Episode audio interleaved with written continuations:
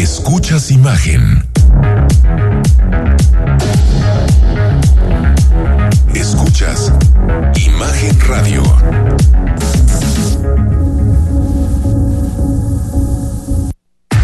Escucha Imagen Jalisco con Enrique Tucent de 8 a 9 de la noche 93.9 FM Imagenguadalajara.mx Imagen más fuertes que nunca.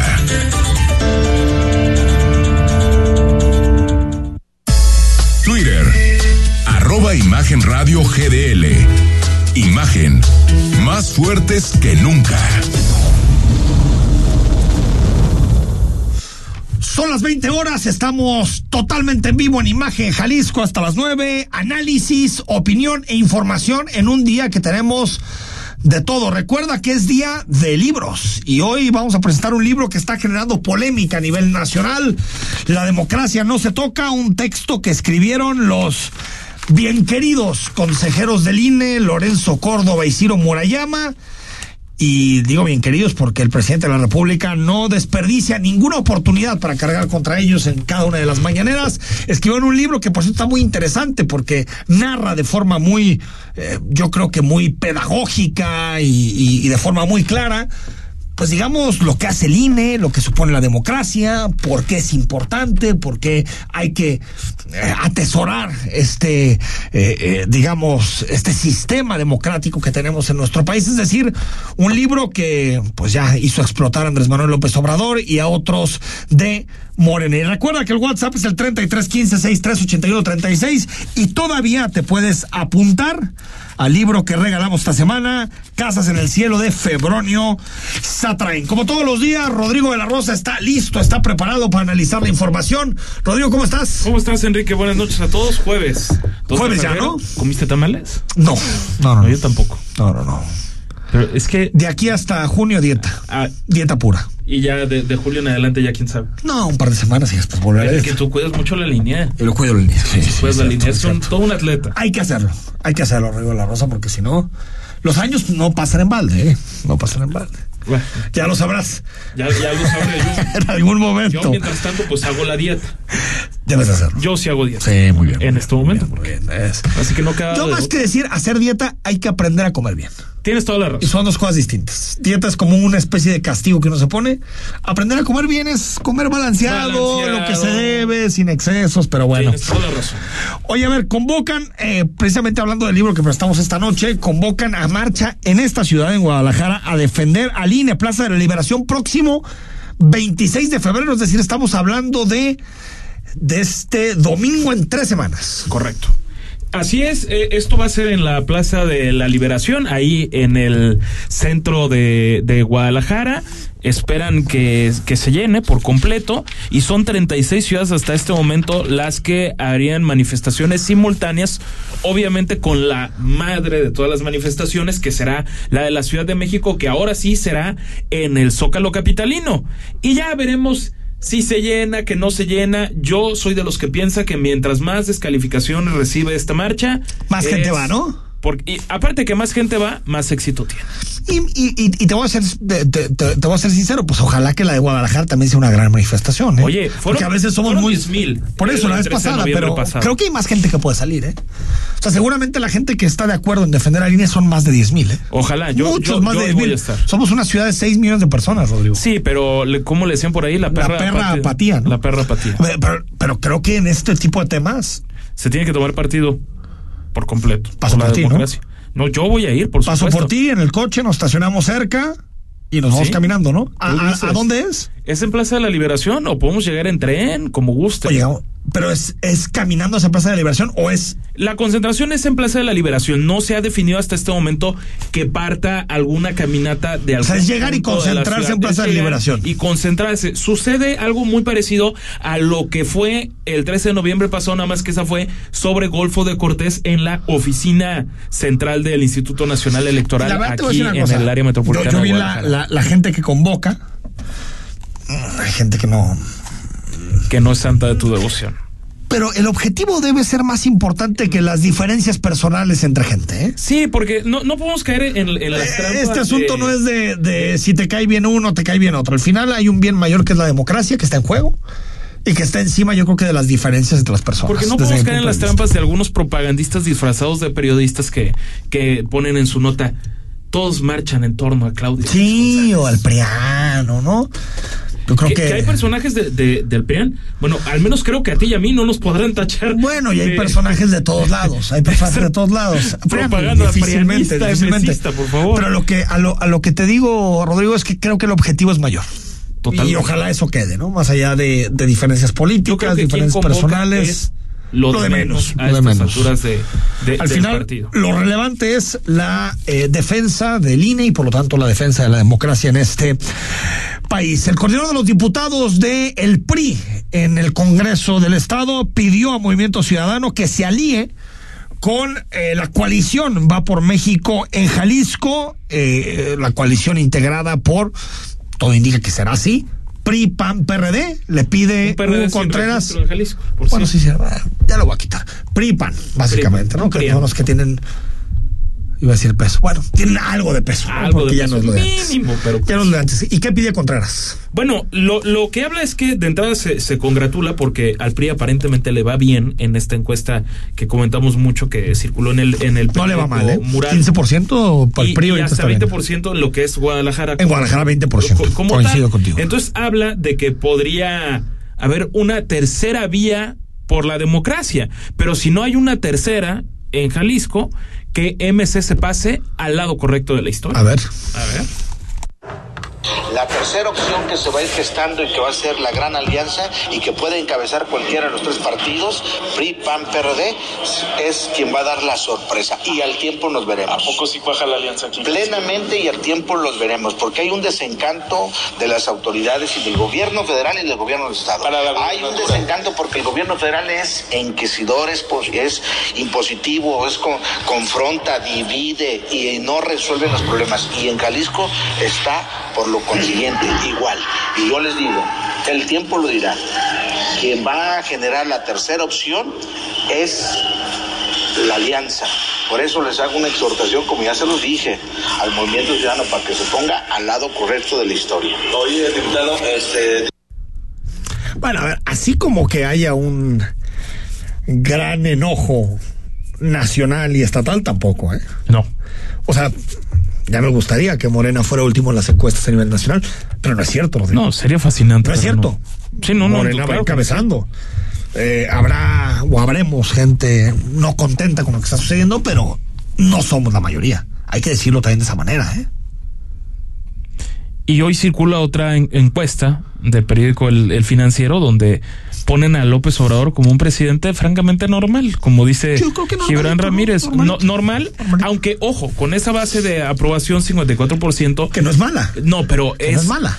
Pero es una adulación ya. O sea, de- de- un porcentaje importante de quienes aprueban a López Obrador lo adoran por sobre todas las cosas. que la mitad es el llamado 54, voto duro. ese- O- sí, esos sí, 15 millones que ha tenido históricamente 2006, 2012 y que Sí. se van a 30 millones en el 18. Pero fíjate, eh, estaba en la mañana eh, pensando en esto. López Obrador tiene 54 de aprobación, 45 de desaprobación. Sí. ¿Qué dijo? ¿Qué dice la de Mural de Alfaro? Que tiene. 54-42. Sí, es correcto. O sea, uno es el presidente más popular de la historia y otro el gobernador más impopular de la historia. Eh, es correcto, sí. sí de acuerdo, digo, si, si uno, De- si uno ve las redes, ah, eso parece. Eso, Eso parece. parece. Y, y tiene el mismo dato. 54-54 de aprobación. Así es. Digo, Sí. uno a nivel nacional, el otro obviamente, desde, por lo local, lo que gobiernan, gobiernan. vaya. Pero a lo que me refiero es que, No, Alfaro no es tan impopular y a mí como hay se cosas dice, que me y López Obrador y otras, y que, otras me, que no. que me chocan. Pero López Obrador tampoco es tan popular como se dice. Las dos cosas. También La- hay mucho de propaganda Yo- en ambas posturas. Yo creo que la, ambas. la- sí, totalmente de acuerdo. Y la, la volvemos a lo mismo. Si cabe la palabra percepción, Eh. es como el, el obradorismo suele defender a capa y espada todo lo que implique obradorismo. Y en el alfarismo eso ya no ocurre. Eso ya no ocurre en el alfarismo como tampoco ocurría en el, en el peñismo, Enrique. No, o sea, es cierto. eh, eh. Enrique Peña Nieto, Pero no tienen una ¿quién lo lógica. defendía así? Bueno, No, es que ni Luis Videgaray. Ni Videgaray, ni Chong. ni. Videgaray. Sí, sí, sí. Y, y no había un, un Epigmenio Ibarra, Bueno, un no John había intelectuales Ackerman, que hicieran esa eh, un Fabricio Mejía, un Álvaro ¿no? Delgado, dispuestos a hacer cualquier maroma Sí. que, que haya para defender yo, todo lo fíjate, que implique el obradorismo sin ver Sí. matices. En relación con la encuesta del financiero, 54-45. Yo sí creo que si López Obrador cae del 50 en aprobación, tiene un problema, ¿eh? Houston tenemos un problema. Houston, we have Es que problem. hay una relación directa entre el presidente, Morena y Sheinbaum. Sheinbaum en este caso nada más. O sea, Es decir, entre más cae el presidente, más cae Sheinbaum. Hay Ah, una sí. relación directa, a diferencia de Monreal o Ebrard, que creo que no no hay una relación tan directa con el presidente como si Sheinbaum. Adán Augusto lo estás descontando porque está, es evidente que está jugando con Sheinbaum. O por ejemplo, eh, más allá de filias o fobias, por ejemplo, Lemus tampoco tiene una relación directa con el gobernador. El No. gobernador puede caer y Lemus subir. Las corcholatas del gobernador sí pueden caer en la misma medida que cae el gobernador. Hoy, hoy, hoy Lemus, tú sabrás más del tema, Enrique, pero debe ser el principal activo político Sí, de MC. por eso, pero- ya no es el, el gobernador Pero- Alfaro, que es el que prácticamente hizo todo. Depende, ese sería un gran debate. Yo sigo creyendo que Alfaro tiene liderazgo político. No, me- me- a mí me queda, me parece que sí, pero creo que ya no es el principal activo. Eh, eh, es, Es que, que activo para que para ganar la siguiente elección. exactamente. Buen- Ahora, no aunque sé. de cualquier forma se la terminan ganando a Morena hasta No, está claro, pero- pasando por Alberto Sí. Esquer a, a- y a lo que voy, a lo que voy es que hay personajes que su futuro político sí depende más de la salud y la popularidad del líder, digamos, si se puede decir de esa manera. Si López Obrador está bien, Sheinbaum está bien. Porque están como ligados, están, están, vinculados. están clonados. Sí, creo que si, si López Obrador cae, no necesariamente cae Ebrard y no necesariamente cae Monreal, pero sí cae Sheinbaum. No, de hecho Ebrard hasta, hasta crece porque está bien visto, Exacto. inclusive por las clases Exacto. medias altas, estos aspiracionistas, como les llama el presidente, y que no le gustan Y yo creo que en el caso de presidente. MC algo similar pasa. Lemus y Alfaro no tienen una relación directa en términos de aprobación. Uno puede caer y el otro puede subir y, y viceversa.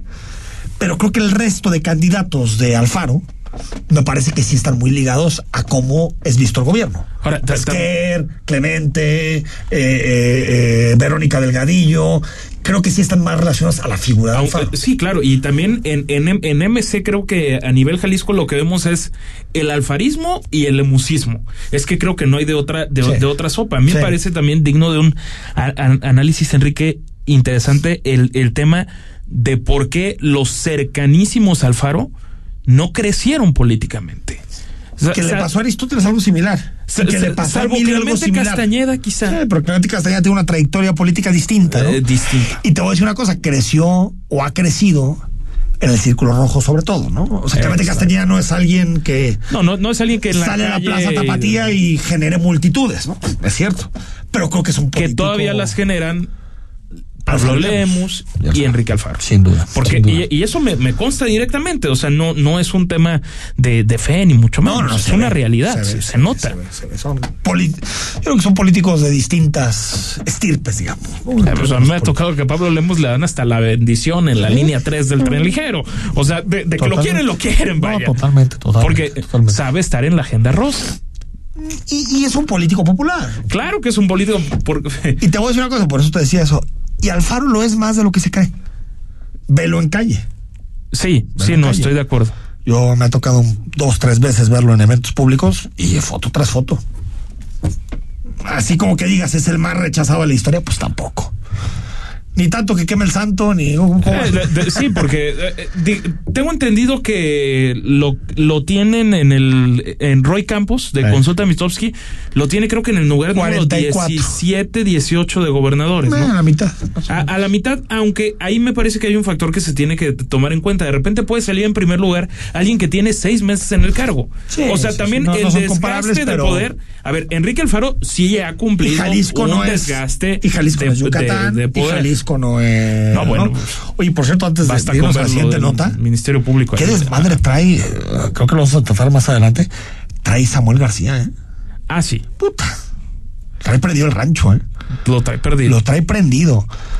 PRI y PAN rechazan su presupuesto. Es lo que no es tener mayoría en el Congreso, ¿eh? Y, y te lo digo, qué bueno, porque significa que los contrapesos y el voto de la gente funciona. Al final, la gente elige distintos Pero ahí está fallando la política, ¿no? Las negociaciones. Sí, y, y creo que en muchas ocasiones, pues Samuel García no optó por hacer una coalición con ciertos partidos en No, el interior del Congreso. la- les decía la vieja política. Tal cual. Y, y se lo están echando y le hicieron un, le están iniciando un juicio político para desaforarlo. Por una cosa francamente pequeña. ¿eh? Muy pequeño. Sí, sí viste por qué es, ¿verdad? Eh, es una. Por no eh, pedir eh, permiso para salir de vacaciones. O, pa- o salir de una gira. es que es, Es una tontería. Es una tontería. Es una tontería. Ahora, yo no, no creo que suceda. No, no, creo que se lo vayan a hacer. Les- ya le- tiene la bendición del Le presidente están mostrando también. los dientes. Exactamente. Diciendo, el poder lo tenemos acá, no tú, acá, ¿no? Y el presidente lo respalda. El presidente Y lo respalda. Morena lo respalda. Es que Eso está muy peculiar, Enrique. no, no está peculiar. Pues el presidente tiene buena relación con Alfaro y tiene buena relación con, con, con Samuel García. Pero, ¿cómo, cómo empezaron a tener buena relación si era si eran los antagonistas? Bueno, Sobre el- todo Alfaro. Alfaro era el antagonista por excelencia del obradorismo. El tiempo pasa, amigo. El tiempo. El tiempo pasa. Eso ya parece la prehistoria, ¿no? Eso Cuando ya parece Alfaro la- era el gran la, prehistoria que fue hace dos años y medio. Pues ya, ya, ya pasó, ya llovió. Ya, ya llovió, en política ya llovió. Bueno, entonces vamos al corte. En el poder de la Fiscalía de Jalisco, el feminicida de Poncitlán, recordamos este caso tan difícil, en donde dos personas fueron asesinadas, dos mujeres, la, una mamá y su hija, fueron asesinadas por precisamente por la pareja que estaba siendo denunciada por temas de violencia de género, fueron asesinadas en el Ministerio Público y en este momento Christopher N está Rodrigo en poder de la Fiscalía. Eh, exactamente, y, pues donde deberá estar, que es en la, en la cárcel este, eh, este, este animal. ¿Y qué, qué es lo que, lo, lo, lo que sucede, Enrique? Me parece increíble. Ahorita vamos a escuchar al fiscal de Jalisco, Luis Joaquín Méndez Ruiz, porque aparentemente en la fiscalía todavía no están enterados si había personal armado dentro del Ministerio Público. Todavía no están enterados si es que no había vigilantes en la, en la zona o policías ministeriales, porque tal vez estaban en trabajo de calle y no tiene que haber alguien asignado en una oficina.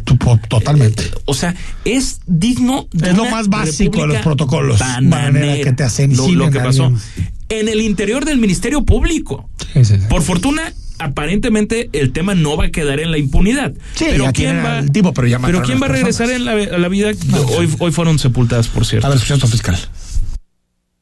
La información que, tenemos hasta el momento que me ha proporcionado la Fiscalía Regional de aquella área es que las femeninas hoy oxisas estaban en la agencia para llevar a cabo la presentación de una denuncia, eh, todo indica por violencia familiar en contra de este sujeto. No tengo la información eh, de que haya una denuncia formal previa eh, de este asunto.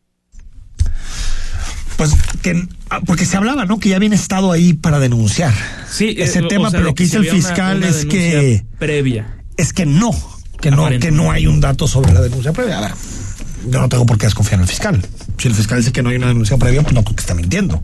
No, yo tampoco creo que esté mintiendo en eso. Digo, Yo- porque yo- eso se, se movió mucho en redes. Incluso ayer que estaba platicando el tema, nos arrobaron en varias ocasiones sobre ese tema, ¿no? Yo lo que quiero suponer, Enrique, es que se van a revisar a fondo los protocolos. No, no solamente en el, en el Ministerio Público de Poncitlán. A ver, puede pasar en cualquier lado. Obviamente en poblaciones que son menores al área metropolitana de, de Guadalajara, digamos las ciudades medias o municipios más pequeños, pues es obvio que pueda haber menos personas Sí. vigilando No, el Ministerio pero- Público. Pero, tiene una que persona haber. armada entre el Ministerio Público. Es que es increíble. Tiene que ser lo mínimo. Es lo mínimo. increíble. Que ser lo mínimo. Qué tragedia y qué. Qué tragedia. Y también qué asco la gente que saca rédito político de estas cosas, ¿eh? También. ¿A, También, a- a poco también, ya están sacando Ah, raja sí, claro, política? no me ayer, digas. ayer, claro. Sí, claro. Les importan mucho las víctimas para sacar votos. Eso a mí me parece Vo- vomitivo. de la misma manera en que la fiscalía demostró su ineptitud en esto, es vomitivo que se busquen sacar votos y hacer agenda eh, pública y política en este tipo de temas. Parece vomitivo, pero bueno. Totalmente. Todos andan en Lo su que agenda los- política, lo que me parece. votos. 8 con 19 al corte, regresamos. Día de Derecho, vamos a hablar de temas jurídicos. Más adelante, libros, economía. Quédate, que ya estamos en jueves, jueves 2 de febrero. El análisis político. A la voz de Enrique Tucent. En Imagen Jalisco. Regresamos. Ser verde no es estar a la moda como muchos piensan. Hoy, ser verde está siendo un estilo de vida para miles de personas. Porque a ti como a nosotros nos preocupa el cambio climático. El cuidado del agua, de los bosques y el bienestar animal. Y aunque nos sigan criticando, seguiremos trabajando. Porque hasta ahora el 90% de las propuestas medioambientales y por los animales son del verde. Es momento de gritar fuerte y con mucho orgullo. Yo quiero un México más verde. Verde. Porque también los fines de semana hay noticias que informar. Te invitamos a que nos sintonices todos los sábados en punto de las 7 de la noche. En Imagen Informativa Tercera Emisión Sábado. En Imagen Radio. Poniendo a México en la misma sintonía. La información en manos del gobierno nos pertenece a todas y todos. Como lo escuchas, tú, yo y cualquiera de nosotros tenemos derecho a solicitar y obtener toda esa información. Es pública. Ingresa a plataforma de transparencia.org.mx o llama al Telinai 800-835-4324. Si alguien te niega o impide acceder a la información, acércate al INAI. Es el organismo autónomo encargado de defender nuestro derecho a saber. Ejerce tu derecho y toma el control de la información pública. El análisis, la polémica, lo asombroso, el interés. Todo eso somos. Imagen Radio. Poniendo a México en la misma sintonía.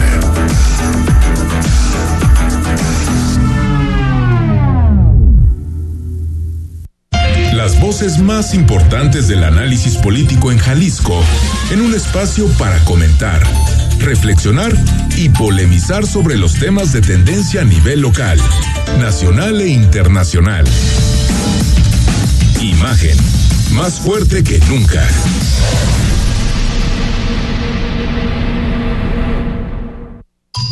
Estás escuchando Imagen Jalisco con Enrique Tucen. Facebook, Imagen Radio Guadalajara. Imagen, más fuertes que nunca. Son las, son las 8 de la noche con 22 minutos. Gracias. Estamos en jueves 2 de febrero. Recuerda que todos los días te puedes meter al podcast en Imagen Jalisco. Y ahí te encargamos la reputación de un servidor y de Rodrigo de la Rosa. Cinco estrellitas de Cinco golpe, estrellitas, ¿no? la suscripción y por supuesto la reproducción. Oye, no, a mí de veras me Digo, la llamó- chamarra que traes nada más trae cuatro estrellitas. Este, ¿son, ¿son tres o...? Son cuatro, son cuatro. Ah, son cuatro, bueno. Hay equipos que tienen cinco. Pero bueno, dime. Ay, el Barcelona. Ay, el Barcelona. Eh, oye, yo te he visto últimamente, Enrico, con una superioridad moral. Sí, sí, estamos muy, muy de esas bien, de- cabrón. del obradorismo muy en sus mejores épocas. Sí, oye, llevamos nuestros años mal, cabrón. Sí, ya. Dame ya- chance. ya- dame chance, dame chance. Y entonces Xavi Hernández. La chavineta. Lo, lo, lo TQM. Todos entonces. arriba de la chavineta. Muy bien, me Todos parece. arriba de la chavineta. Bueno, los jueves eh, platicamos de temas jurídicos que seguramente interesan porque todos los temas que aquí discutimos tienen una dimensión que tiene que ver con las leyes. Aunque de pronto a nuestro presidente no le guste que las cosas pasen de esa manera, pues todo tiene que ver con las leyes y con el Estado de Derecho y por lo tanto recibimos cada semana a nuestros amigos del despacho Rabinal Ruiz Cortés Garza Alfaro. Hoy nos visitan dos representantes de lujo. Gabriel Ruiz, ¿cómo estás? Bien, gracias de nuevo aquí. ¿Cómo te va? Ya con usted ya me siento en casa. ¿Ya? Es tu casa. ¿Cómo que te sientes? Se tardó en sentirse en casa, entonces. Sí, un año, ¿no? ¿Qué pasó, Ah, Oli? está ¿Qué pasó? Hay gente que tarda más. Hay gente que Tarda tarda más. Iván Ramírez, ¿cómo estás? Hola Enrique, hola Rodrigo, y pues yo sí aquí en casa. En casa, ¿no? Como debe de ser. Oye, a ver, hablamos de la ley antitabaco, Gabriel, porque ya hay una suspensión concedida en la ley antitabaco. Esto ya es un, un hecho, ¿no? Ya es un hecho, ya, ya llevó a rato la- las cámaras de restauranteros y restauranteros eh, preocupados por el tema y, y por, le- por la dinámica, nueva dinámica que está en que le piden a sus comensales que si quieren fumar, pues que se salgan, ¿no? Sí, sí, sí. sí. Entonces ya muchos empezaron a defenderse en el tema y, y están, están promoviendo amparos sobre ciertas cuestiones ¿verdad? Pero no les ha ido bien. Se han, se han este, desechado muchos amparos, o no han conseguido más bien, no han conseguido la suspensión que ellos buscan. Pero ya se les, ya, ya se logró argumento. Ya se logró un argumento. Un argumento. A ver, Iván, ¿y, y basado en qué se logró?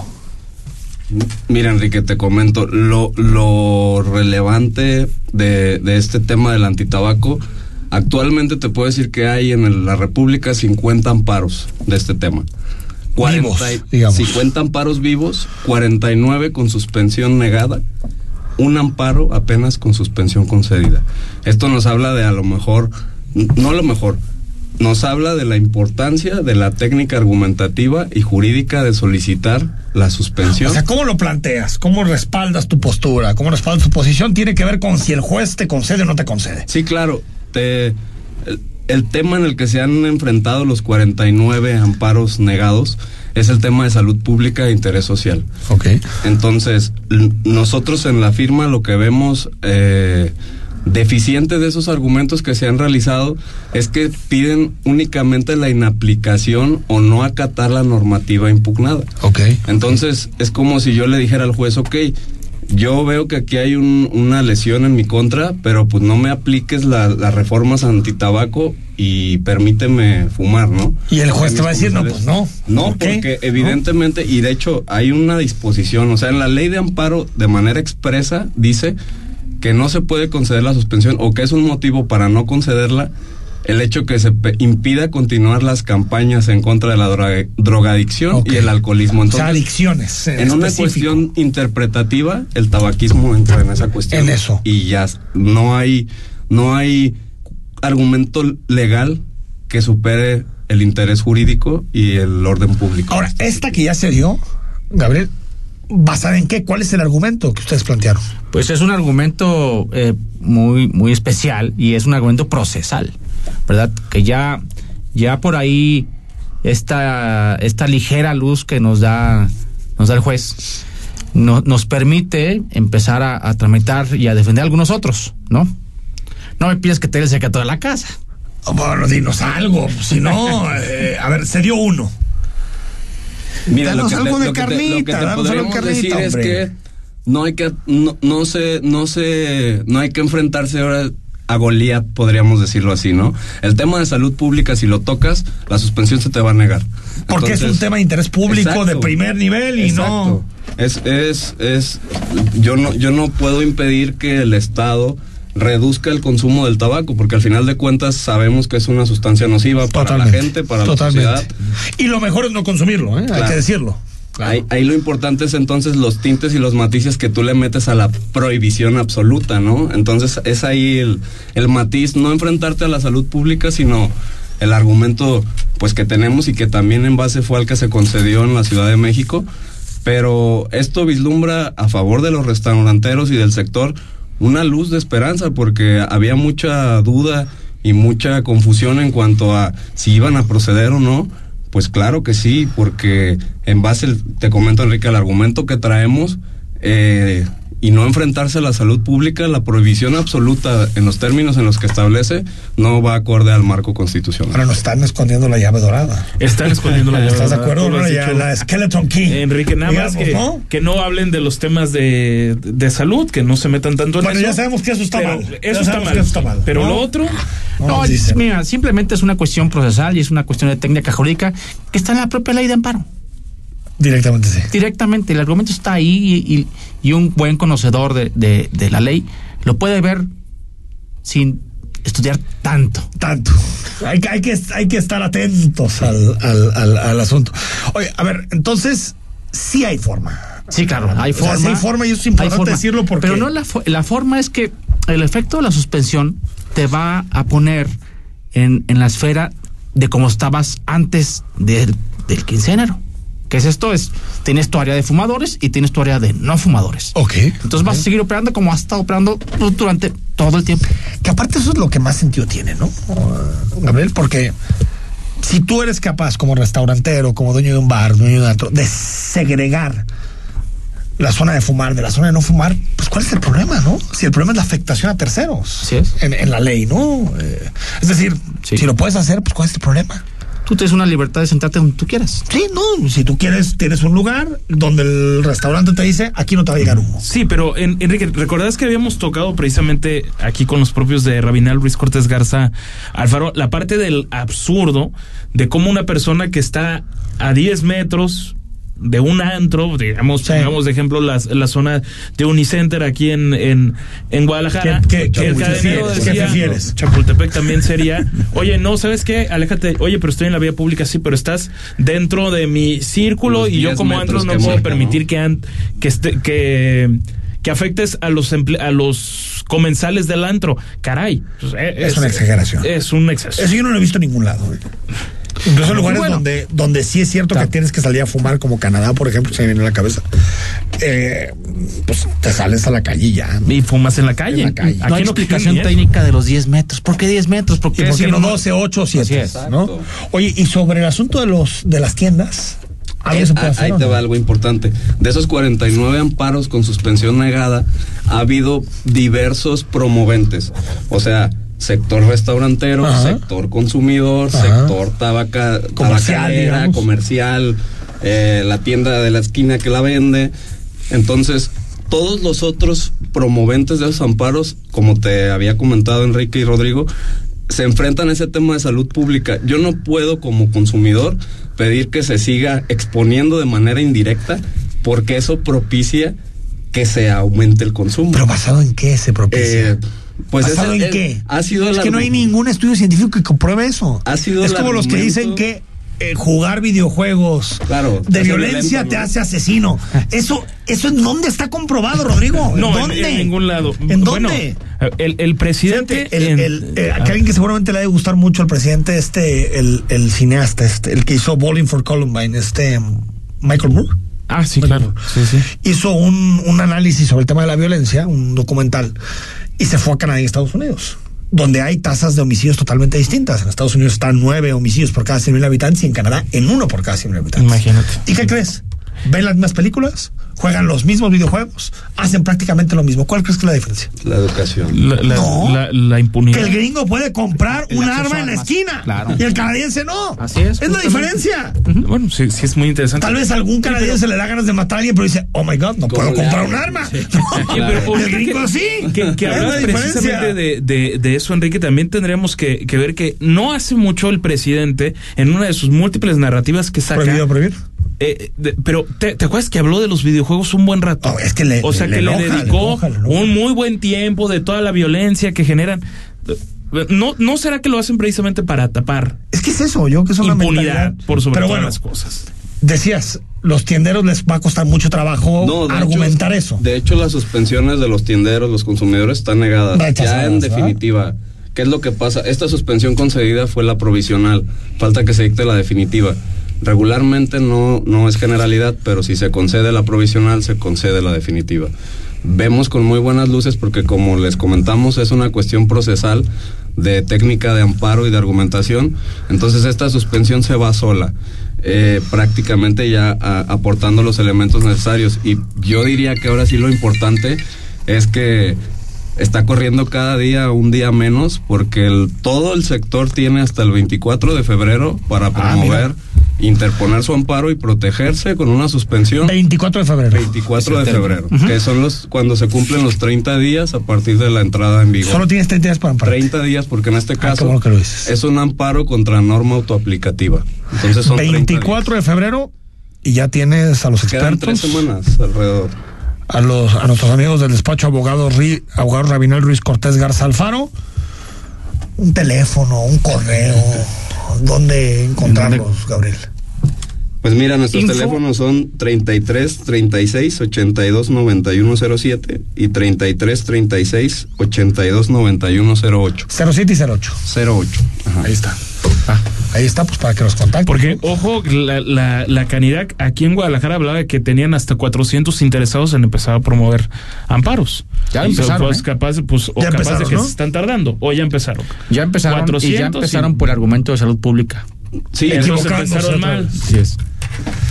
Sí, lo que te podría decir es que si hubiera habido, ma- más bien si, si tuviéramos una suspensión ya concedida, ya estaría la nota de tal lugar se ampara, ¿no? En Jalisco no hay. No hay. Porque pues no tienen el argumento jurídico. Pues ahí está. por así decirlo. ¿Quieres la llave maestra? Pues ahí están los teléfonos. y escuchamos en el podcast. Iván Ramírez, gracias. No, muchas Gabriel gracias. Ruiz, gracias, como siempre. Gracias a ti, Enrique, y que estén bien. Un fuerte abrazo. Cuando regresemos, pues le entramos a economía, ¿no? Venga. Que es jueves. El análisis político.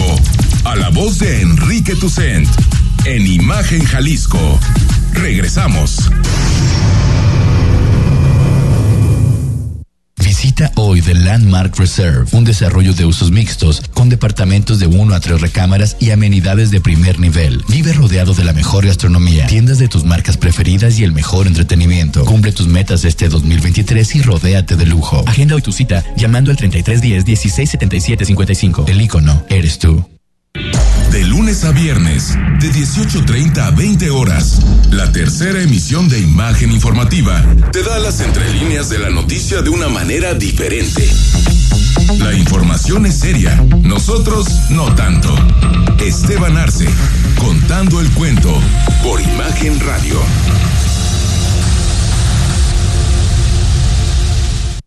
Claro, en la fiesta te metes lo que sea para pasarla bien, pero en realidad, ¿sabes qué te estás metiendo? Muchas drogas químicas son elaboradas con ácido muriático, sosa cáustica y reticida. Ahora el narco añade fentanilo para engancharte desde la primera vez. El fentanilo mata. Es 50 veces más potente que la heroína. 200 personas mueren al día por su consumo. No te arriesgues. No estás solo. Si necesitas ayuda, llama a la línea de la vida 800-911-2000. Secretaría de Gobernación, Gobierno de México. Imagen. Sonido. Sintonía. Nuestro sonido es Imagen Radio.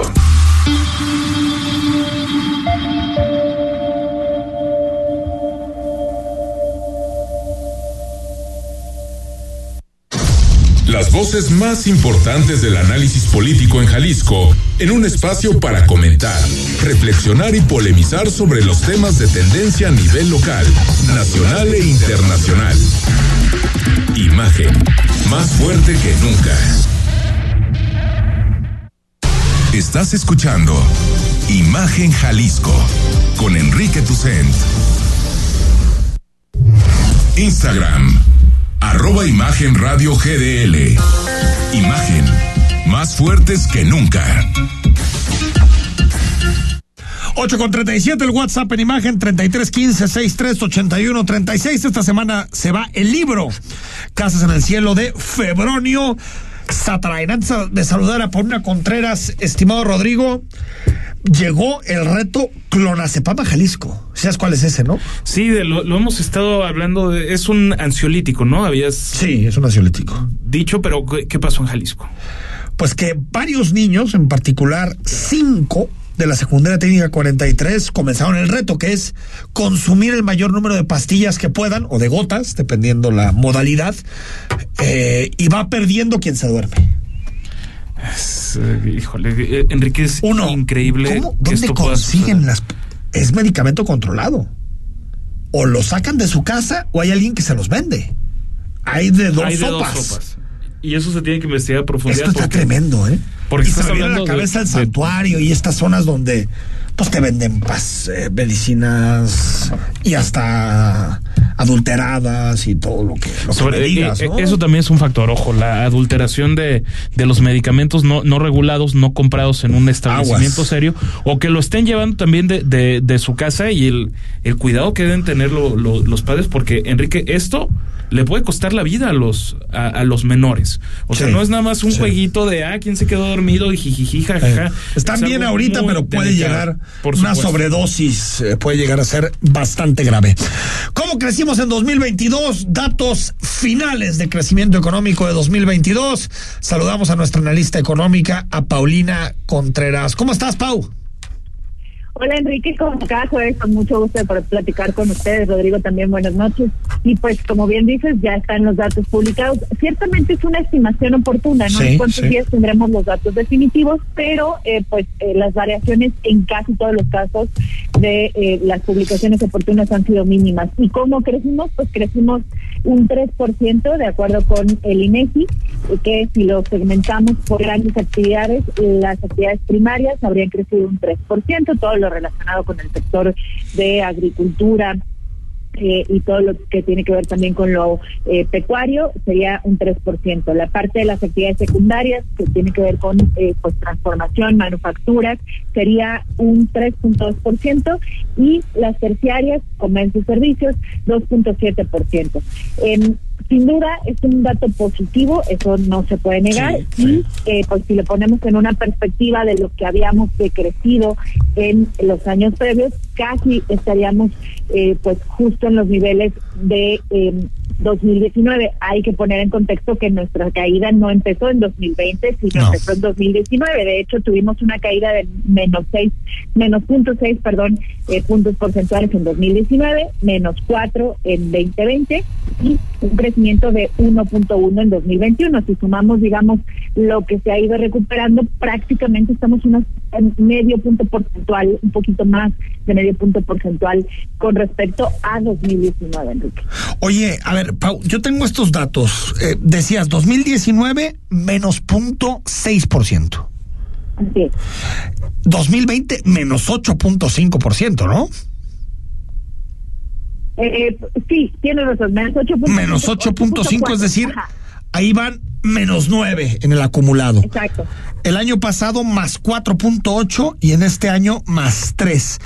Eso quiere decir que estamos todavía medio punto, un punto por debajo de nuestro PIB de diciembre del 18. Es decir, nuestra economía, nuestro pastel, como se suele decir, todavía sigue siendo más pequeñito que el día que López Obrador tomó protesta, ¿no?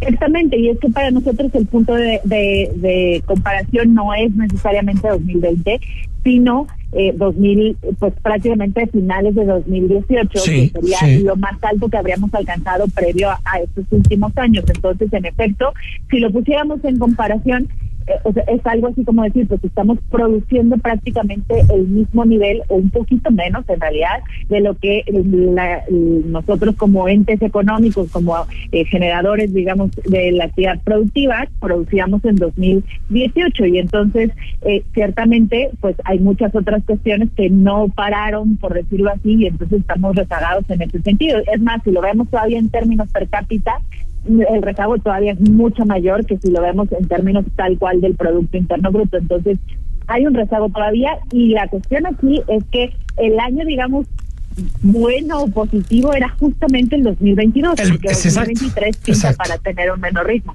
Un menor ritmo eh, que está entre el 2% más o menos, 1 y 2%, ¿no? De crecimiento.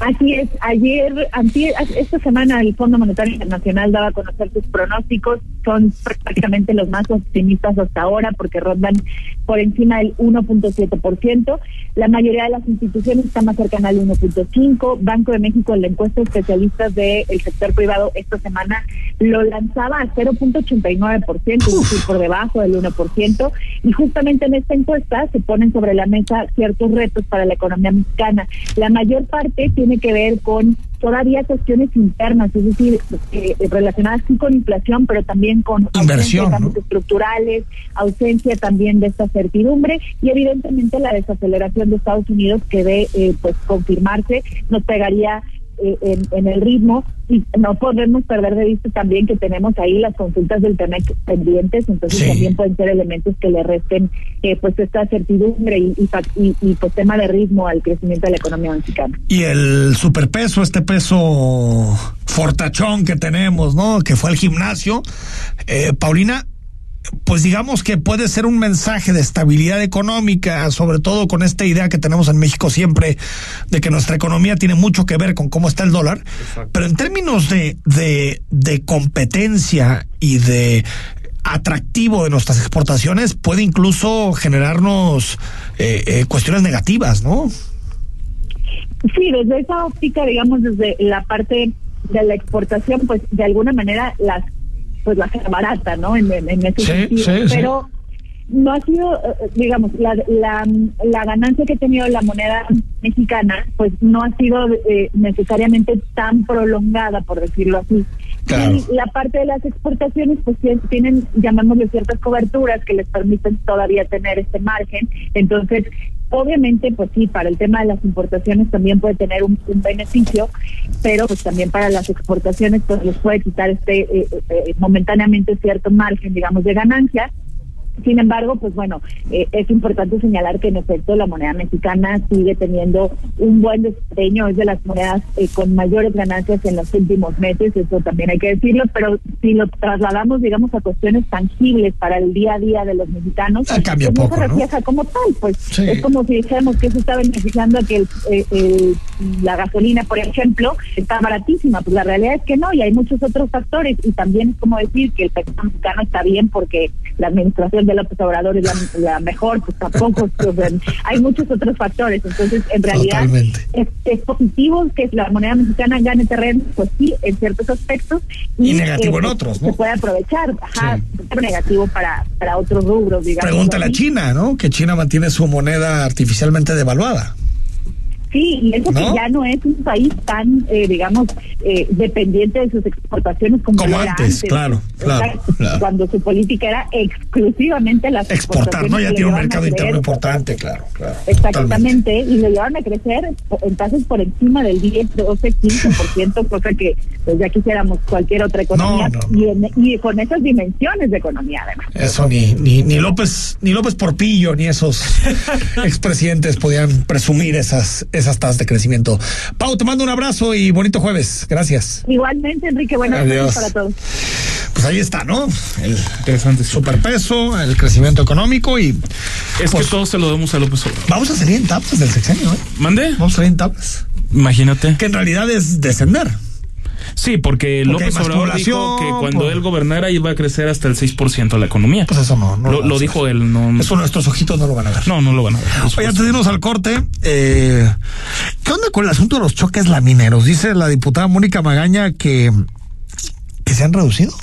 No, no que se hayan re- reducido, Ah, que Enrique, se movieron sino más que rápido. 713 se han movido en un mes. Esto es una medición del 5 de diciembre al 8 Esto de es enero. datos según- de la Secretaría de... No, es la Asociación Mexicana de... Seguros. De Seguros. A ver, escuchamos a la diputada. Entonces, lo que necesitamos es que las personas conozcan que ya en Jalisco se pueden mover si tienen un choque laminero. ¿Cómo vamos? La Asociación Mexicana nos envió un corte en el que nos informan que llevan 713 percances atendidos, los cuales fueron liberados entre 8 y 15 minutos, rapidísimo, ¿no? Comparado a lo que significaba antes un choque laminero, esperar al policía vial, a la aseguradora. Pero el gran reto está en que conozcan el protocolo, el cual está publicado en la Secretaría de Transporte, está publicado en las redes del gobierno del estado, de su servidora Mónica Magaña, que toda la ciudadanía lo sepa. Y la otra más importante, que tengan seguro. Hay muchos vehículos que no tienen seguro. Tenemos que recordar que esto es una obligación no estatal, es una obligación federal. Y no solo porque Pues sí, ¿no? Bueno, eh, es que si tiene razón, tienen que tener su seguro Ah, no, y sí, eso sí, sí. está por ley No, lo- lo a que- nivel federal. Lo que me suena raro es que se estén moviendo tan rápido los coches, ¿eh? Yo he visto las arterias de nuestra ciudad. Es que era lo, lo que yo le, le comentaba a raíz de que le hacía la pregunta. Me tocó ver dos choques lamineros Santier, uno en Ávila Camacho, otro en López Mateos, y la, la mm, pues la circulación se hacía, por decirlo bonito, complicada. Pero O sea, con- entonces con, va a 10 haber un minutos que esté un coche en un paso a desnivel de López Mateos, bye bye. ¿eh? Enrique, pero O sea, no deja de ser preferible que lo muevan en 10 minutos a Ah, que no, colapsen a cuatro horas como me queda colapsaron clarísimo, cuatro me horas la avenida López Mateos. me O queda sea, clarísimo. yo creo que es algo que tiene que funcionar. Por supuesto. Desafortunadamente Ahora, yo no sé hay mucha si gente que ni el periódico lee ni se enteran. Es que ese es el asunto, creo. Se no- no tiene que por- socializar más. creo que la iniciativa y lo que se aprobó tiene buena fe, eh, que se muevan rápido, pero creo que la gente no quiere. Porque yo veo que se ponen, chocan y la gente dice, oye, muévanse, pónganse de acuerdo y muévanse. Y no se mueven porque sienten que su seguro no les va a cubrir. Pero Ese la- es el asunto que te Pero digo. las aseguradoras firmaron, está bajo firma, que si ellos autorizan Pero si que se eso no muevan, le se llega, mueven si, y si esa información no le llega a la gente, ¿cómo le haces? Se tiene que hacer que, que la- que le llegue a la gente. No todo es se Twitter, tiene ¿sabes? que socializar y no todo es redes. No tú lo has dicho. Vamos al corte 8 con 48. El análisis político a la voz de Enrique Tucent en Imagen Jalisco. Regresamos. En Hospital Ángeles del Carmen queremos un México lleno de vida. Si te perdiste la entrevista del síndrome de Asia en implantes mamarios con la doctora Jessica Saavedra Espinosa, escúchala en Spotify en cualquier momento. Imagen Jalisco. En Hospital Ángeles del Carmen queremos un México lleno de vida. Nadie te cuida como nosotros. Para garantizar identidad y reforzar tradiciones y valores de los pueblos originarios, quedan exentas del pago de derecho las obras escritas y reproducidas en lenguas indígenas, con el objeto de divulgación y preservación sin fines de lucro. Tampoco habrá costos en gestiones por la defensa del patrimonio cultural de pueblos y comunidades indígenas y afromexicanas. Una reforma aprobada por el Senado así lo establece. Senado de la República. Sexagésima quinta legislatura. Escuchas imagen. Poniendo a México en la misma sintonía. Estás escuchando Imagen Jalisco con Enrique Tucent. Twitter, arroba Imagen Radio GDL. Imagen, más fuertes que nunca. Son las 8 de la noche con 50 minutos. Seguimos totalmente en vivo. Jueves 2 de febrero con todo el análisis, información, debate y opinión en imagen Jalisco. Recuerda que métete al podcast y califícanos. Nos da mucho gusto que todos los días recibimos opiniones nuevas de tu parte. Nos da mucho gusto que eh, colabores con nosotros y que estemos conectados a través de Spotify. Todos los jueves presentamos libro nuevo y hoy un libro polémico. Un libro que está en boca de todos. Más el rey del cash, ese ya lo presenta. Ese ya, ya pasó. ¿no? Ese ya pasó. Hoy vamos a presentar eh, La democracia no se toca, un libro que escriben los consejeros Lorenzo Córdoba y Ciro Murayama. Un texto que de forma muy pedagógica va explicando lo que supone la democracia y también lo que supone la importancia del árbitro electoral en nuestros procesos democráticos. Y lo hacemos con un habitual de todos los jueves, con Carlos López de Alba. Carlos, ¿cómo estás? Pues contento, contento de estar aquí con ustedes. Eh, estaba pensando ahorita que los escuchaba antes de entrar aquí a la cabina, hacer una contrapropuesta del reto clonazepam, pero de libros ah. y, y, el primero que se duerma va perdiendo. Ah, yo ¿no? pensé o sea, que tequilas. No, yo no, te, no, no, este, no, tequilas este yo no. es un espacio serio. Se habla del Atlas y todo, pero es un Esto espacio serio. Tiene todo menos que serio. es un hombre de letras. Por eh, favor, y menos cuando la gente viene con una chamarra del Bayern Múnich en modo de provocación. Eso sí es una provocación. Provocación, fuerte, yo no sé cómo Dina lo dejó entrar. Yo dejamos muy en claro que solo se entra con el escudo del Barça, pero bueno, aquí dejan No, entrar a sus cuates. Pero bueno, ya Este. Pero bueno, este libro que. La democracia no se toca, ¿no? Que bien acabas de mencionar, la Por cierto, soy no yo el de la toca. chamarra. Sí, totalmente. Sí, no, No, no, no, no, pues todo todo el mundo apuntaba, lo sabe, todo ¿no? apuntaba, Ah, mi querido bueno, Ricardo. Todo el mundo lo sabe, de verdad. Ok, ok, Rodrigo. perfecto. Este, Rodrigo de la Rosa. Dije Ricardo. De la pensé. Eso. Este, von, von, von der Rosen. Fond, fond, fond de Rosen. Este, pero bueno, es un libro casualmente muy pertinente porque lo acaban de presentar la semana pasada eh, con Carmen Aristegui en el Centro Cultural. Ah, una periodista conservadora, ¿no? Sí, sí, sí. Entonces es un libro Sí, casualmente Igual que tú, jefe. Este, Sí, sí, sí, muy pertinente por, esto, ¿no? por el timing en el que se presenta. Y bueno, ya, ya nos meteremos ahorita un poquito en, en los entresijos, en el andamiaje del libro, pero más allá de eso, es un libro que, bueno, um, de entrada no tiene, no tiene ningún pero en el sentido de que sí está elaborado por gente que conoce, eh, ahora sí que valga la redundancia, el, el andamiaje del sistema electoral mexicano Ah, yo pensé que no lo conocías. Si escuchas a López Obrador, parece que no lo conoce. del sistema de partido, eso parece, Eso del parece. sistema de partidos, de los contrapesos y de lo más importante que me parece que tiene la función del INE más allá de cualquier de cualquier trinchera como dicen los políticos, eh, conocen de lo que implica la participación ciudadana, ¿no? Porque el libro habla mucho de cómo funciona una casilla, de cómo y, hace un, un análisis, vale decir que es un libro de divulgación, lo publica Editorial Planeta. Con esa divulgación es para que todo el mundo lo pueda leer. Sí, porque O sea, no es un libro politológico. no, es No que es- no es justamente yo y me qué bueno, ¿eh? Porque la No, democracia lo tiene que asumir todos. Todos la tenemos que abrazar. Sí, no porque- solamente los que estudiamos ciencia política, también el ciudadano común y corriente. Exacto, y además porque los textos que tienden a, a merodear eh, el, el trasfondo de, de, de, la política o del trasfondo democrático en el país, yo les veo dos vertientes. O lo que hacen es hacer una adaptación gráfica de la ley electoral, de la LEGIPE o, o, del, o del código electoral de los estados, o son textos eh, muy sofisticados, muy tecnócratas, ¿no? O sea, muy para politólogos. Y justo ese libro se mueve ahí en un punto intermedio. Ahora. Yo creo que más que en un punto intermedio se va al otro extremo, que es la divulgación plena. Sí. sí. Y que está bien. Creo que el objetivo de los autores es que todo el mundo que lo agarre diga, ah, la democracia en México y, funciona así. Y sería muy positivo que se leyera antes del 26 de febrero, que todos nos movamos a la manifestación del centro, del de, centro de, de Guadalajara. Sí, claro, y no, yo no lo veo, este, sinceramente, yo no lo veo como un pasquín o como una pancarta del INE. Para eso creo que ya liberaron el, el brochure eh, del diagnóstico del plan B de, de, Andrés Manuel. El INE ya tiene un documento sobre el plan B, sí, sí. sobre el plan B que creo que ese sí puede tomarse más como, como una defensa, más bien claro, del INE, ¿no? De la democracia. Sino Quieren matarlo, pues ni modo que no se defienda con un escudo. Exacto. Exacto. Este libro sí viene, sí viene a generar un, pues sí, un banco de información, ¿no? Para, para que la gente no se deje llevar por una u otra inercia.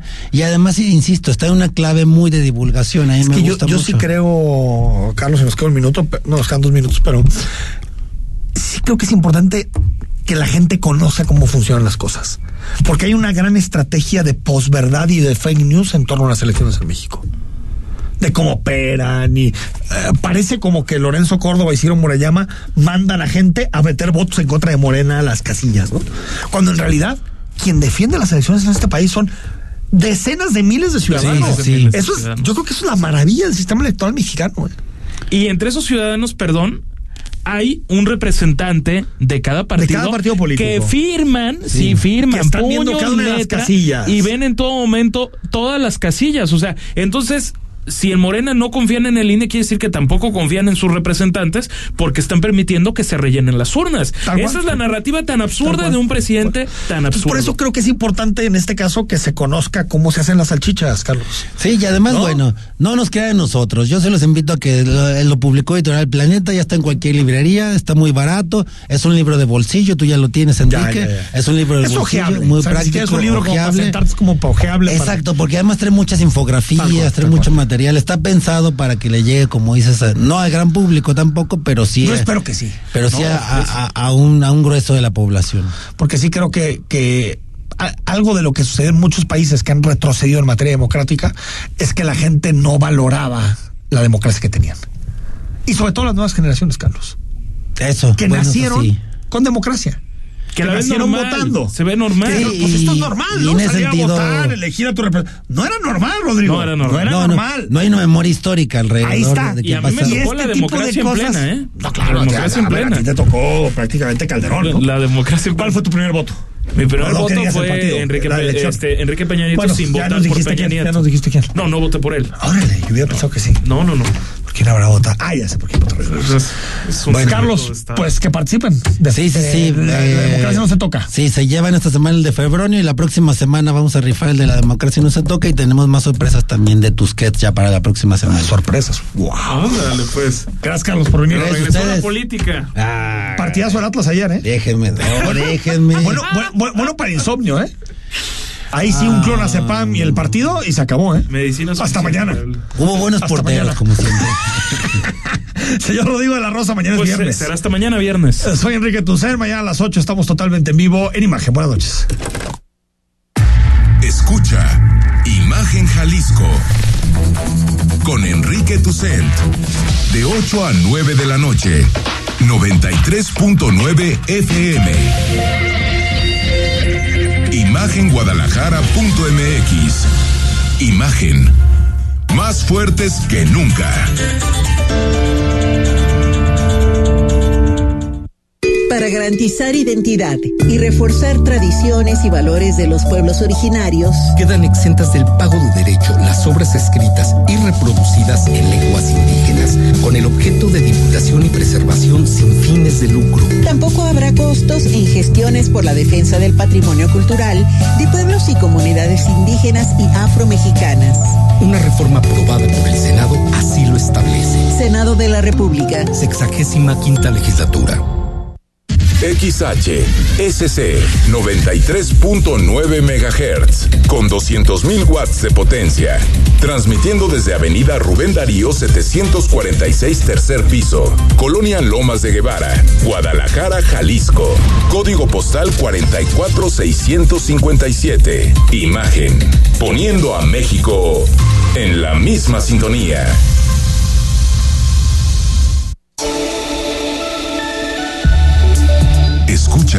Imagen Radio